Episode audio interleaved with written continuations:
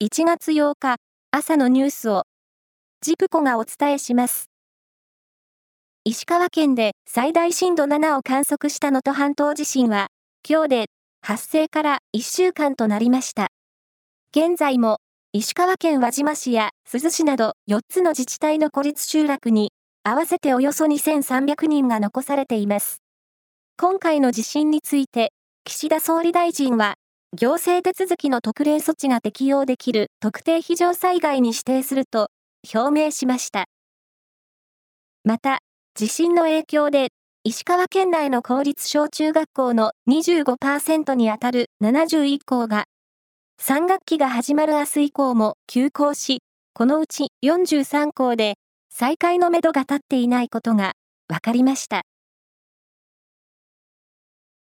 トヨタ自動車は国内の完成車工場で従来の計画通り、今日8日から新年の生産を開始すると発表しました。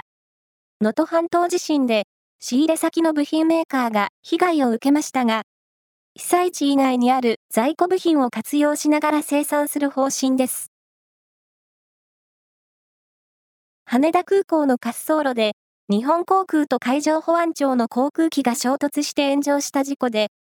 日本航空による機体の撤去作業が昨日終了したことを受け、今日午前0時、閉鎖していた現場の C 滑走路の運用が再開されました。サッカー女子の高校日本一を争う全日本高校女子選手権は決勝が行われ、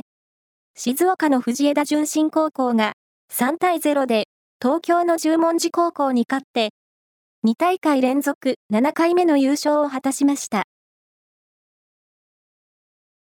大阪の花園ラグビー場では、全国高校ラグビー大会の決勝が行われ、